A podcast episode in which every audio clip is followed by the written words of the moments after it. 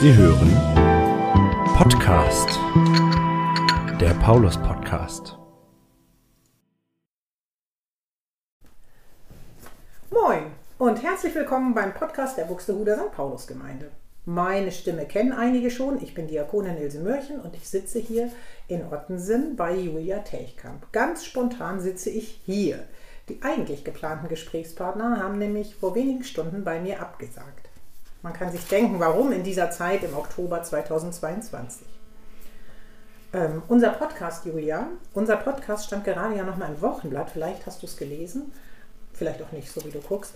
Aber mal ganz ehrlich, wie viele Folgen unseres Podcasts hast du schon gehört? Da muss ich ganz ehrlich sein, keine. Da bist du nicht die Einzige. Aber das ist gut, weil jetzt hast du mal Gelegenheit, dich selber wirst du bestimmt anhören am Sonntag. Also Sonntag wird diese Folge ja gesendet und dann kannst du es hören. Zu meiner Verteidigung muss ich vielleicht sagen, ich bin sowieso kein Podcast-Hörer. Ja, Aber ich ich freue mich über jeden, der den Post Podcast hört. Podcast hört. Genau, genau. Und ich glaube, es werden immer mehr tatsächlich. Also, diese Folge kommt jetzt sehr spontan und ich habe an dich gedacht, Julia, dass ich dich jetzt interviewe, weil du gerade im Moment ganz, ganz hochaktiv bist für unsere Kirchengemeinde. Oh ja. Es ist heute der 14. Oktober und in drei Wochen ist, ist wirklich der 14. Quatsch, es ist Nein, der, heute ist der- heute ist der 8. Oktober. Nein, in vier Wochen. In vier Wochen ist Martinsfest. Und vielleicht habe ich gedacht, könnte ich dich heute interviewen, dass nämlich du nochmal die Gelegenheit hast, Werbung zu machen. Oh ja, sehr gerne. Wir brauchen viel Werbung für unser Martinsfest am 6.11. Das wäre ganz toll, wenn viele Leute vorbeikommen und unser Gemeindefest mitgestalten. Genau, und im Moment kann man sich ja auch noch eintragen, wenn man irgendwie bereit ist, ähm, Kaffee auszuschenken oder, oder Suppe zu verteilen oder so. Da hängen nämlich Listen im Gemeindezentrum und da kann man sich eintragen. Ja, wir wollen Kuchen verkaufen und suchen noch Menschen, die gerne Kuchen backen und uns eins Kuchen vorbeibringen oder Teig machen für Waffeln oder Punsch verkaufen oder vielleicht einfach ähm, beim Chören gerne zuhören. Jeder ist herzlich willkommen. Genau, super. Erzähl doch mal von eurem Team. Wer steckt denn hinter diesem Martinsfest? Also äh, zurzeit sind wir zu dritt. Das ist Heidrun Orloff, Thorsten Knob und ich.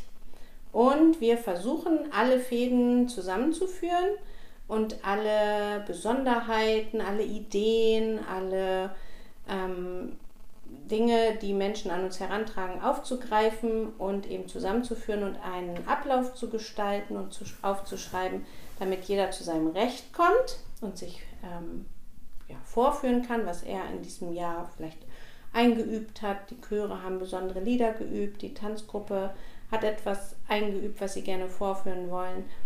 Und ähm, die Bastelgruppe ist schon ganz gespannt und wartet darauf, den Raum vorzubereiten und ihre Bastelsachen auszustellen und zu verkaufen. Und bei uns läuft das alles zusammen. Genau. Also du hast es ja sehr schön gesagt, es sind ganz, ganz, ganz viele. Diese drei, Heidrun, Thorsten und Julia, haben so die Fäden in der Hand und dann gibt es ganz viele, die eben irgendwie mitwirken und alle, die bisher noch nicht mitwirken, sind herzlich eingeladen, auch dabei zu sein. Im Moment ist ja alles wegen Corona irgendwie dann anders und eigentlich wäre nämlich der Kirchenvorstand jetzt auf Klausurtagung und würde auf dieser Klausurtagung Martins Laternen basteln. Ich hatte dann Stefan Janasch gebeten, am Sonntag ähm, darauf hinzuweisen im Gottesdienst, dass wir noch Leute suchen, die diese Laternen, diese ähm, Lampen mit den Texten für die, den Umzug drauf basteln. Da durfte ich erst mal erklären dem Stefan, der ja noch ganz neu ist hier, ähm, was es eigentlich auf sich hat mit diesen Tüten, wo eine Kerze unten reingesteckt wird und wo die Texte für die, den Martinsumzug drin stehen.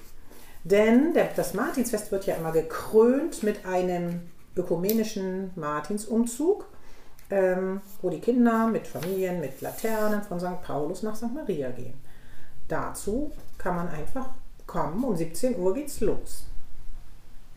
Aber heute geht es ja gar nicht um das Martinsfest, sondern auch um dich, Julia.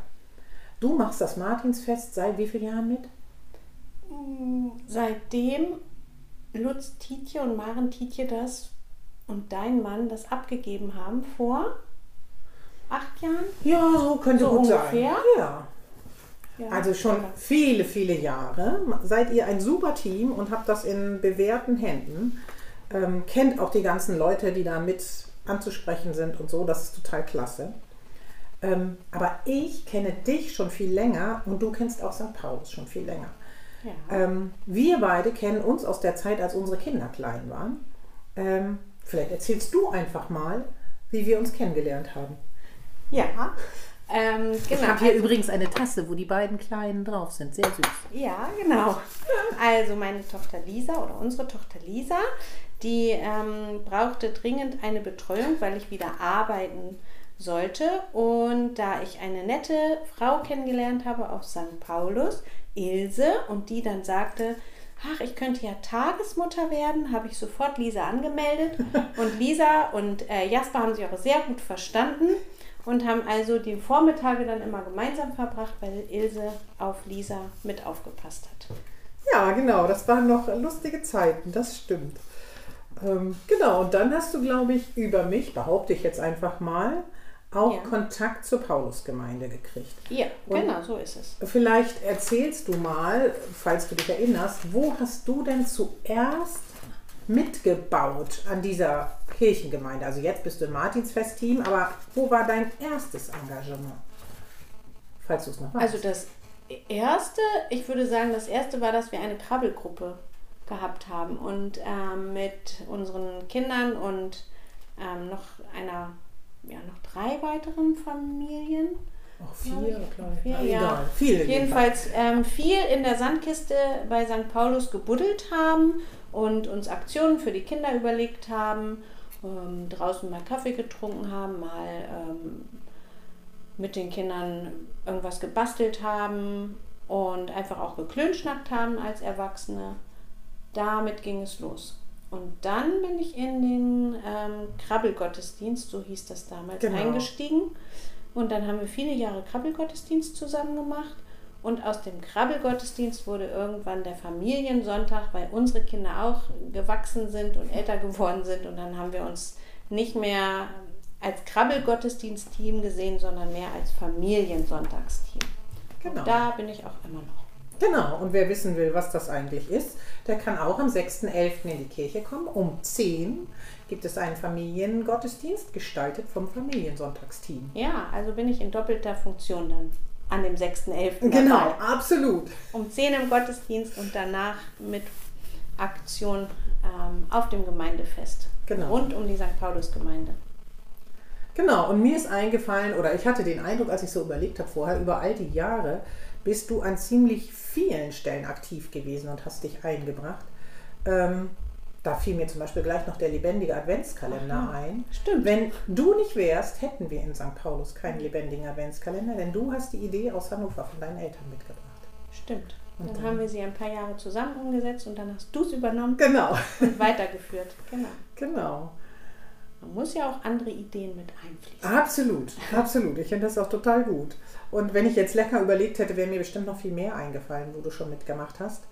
Ähm, aber jetzt frage ich dich nochmal. Du kennst ja nun diese Gemeinde auch aus vielen verschiedenen Blickwinkeln heraus.